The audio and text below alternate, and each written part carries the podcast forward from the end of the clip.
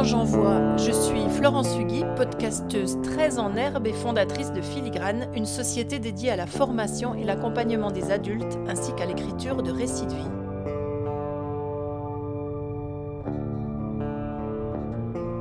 Pour ce sixième épisode, ma tâche est de vous partager un échec qui m'a fait grandir.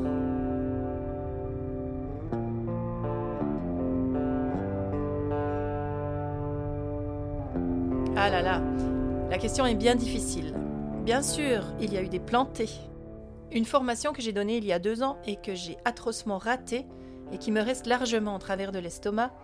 Difficile de vous raconter ici comment ça m'a fait grandir, car c'est encore en gestation. Je pense aussi à un récit de vie mal apprécié, euh, à mon incapacité chronique, à accomplir toute figure de gymnastique plus compliquée que le lancer de ballon, une gestion financière toute personnelle, et cette impression que je suis la plus nulle de la Terre, sans compter ce podcast où je fais justement 100 000 erreurs de montage et de construction, puisque je découvre la grammaire du montage audio et que je bricole allègrement dans ce bon air de l'incompétence inconsciente qui nous permet au moins de nous lancer dans des projets invraisemblables en ne nous enlevant pas totalement le sommeil. Vous connaissez ça, j'imagine. Alors il a fallu creuser mais je vais vous raconter mon oral de maths à mon examen de bac.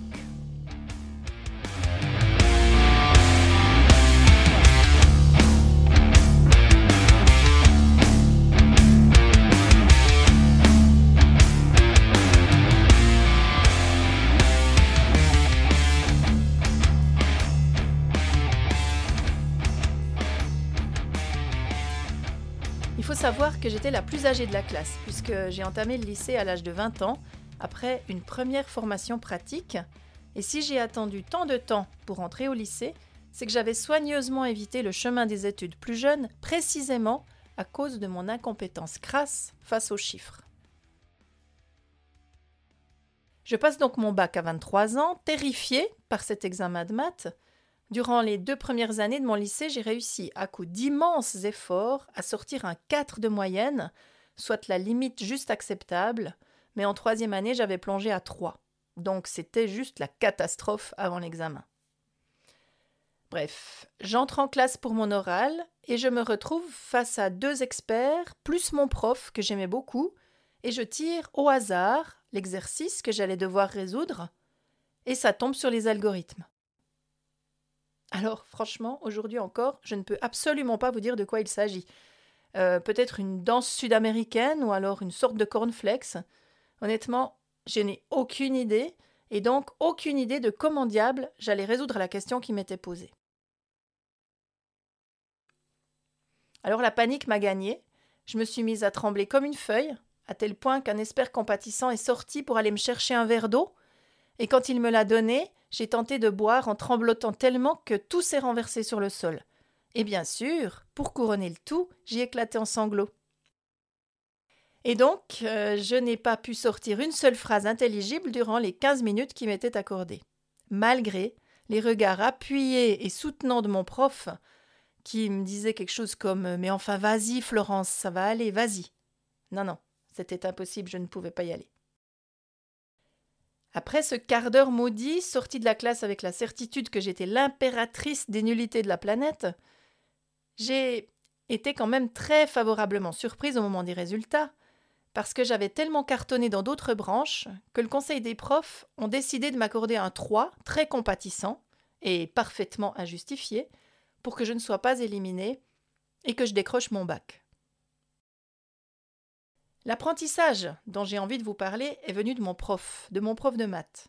Parce que lors de l'apéritif qui a suivi la publication des résultats, lui, qui était un génie des maths, clairement, couronné d'un doctorat, m'apprit que son prof de lycée à lui avait été tellement terrifiant que des années plus tard, il lui arrivait encore de se réveiller en sursaut au milieu de la nuit, sûr qu'il venait de rater son propre baccalauréat à cause des maths. À la suite de ça, j'ai compris un truc essentiel. D'abord, jamais je n'inspirerai tant de crainte à quiconque, et toujours j'essaierai de comprendre ce qu'il peut y avoir derrière les apparences, derrière une personne qui a du mal, qui n'arrive pas à comprendre, qui résiste à l'apprentissage d'une matière ou d'une autre, Qu'est-ce qui se passe avec ça? Il y a peut-être quelque chose à aller chercher. Depuis aussi, je sais que je me suis construit toute une histoire de nul en maths liée à la panique, au regard compatissant de certains enseignants sur moi, mais aussi sur tous ces discours qui disaient que les filles étaient incapables de savoir calculer. Bref, un immense champ d'investigation bien plus riche que le plus complexe des algorithmes.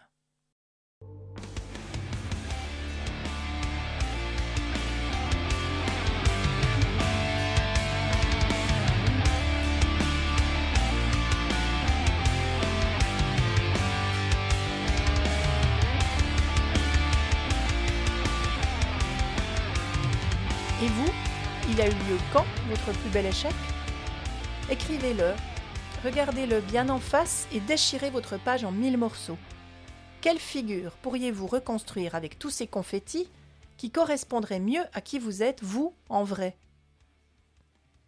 Si vous le voulez, vous pouvez coller vos confettis sur une nouvelle page, appliquer une couleur que vous aimez bien par-dessus, un peu comme si vous posiez un baume apaisant et ajoutez peut-être un mot que vous allez tirer au hasard, juste pour vous faire du bien.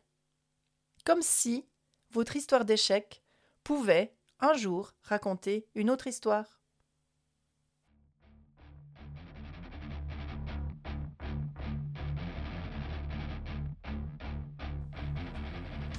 Merci de m'avoir écouté jusqu'au bout. Je vous donne rendez-vous demain pour une autre étape de J'envoie.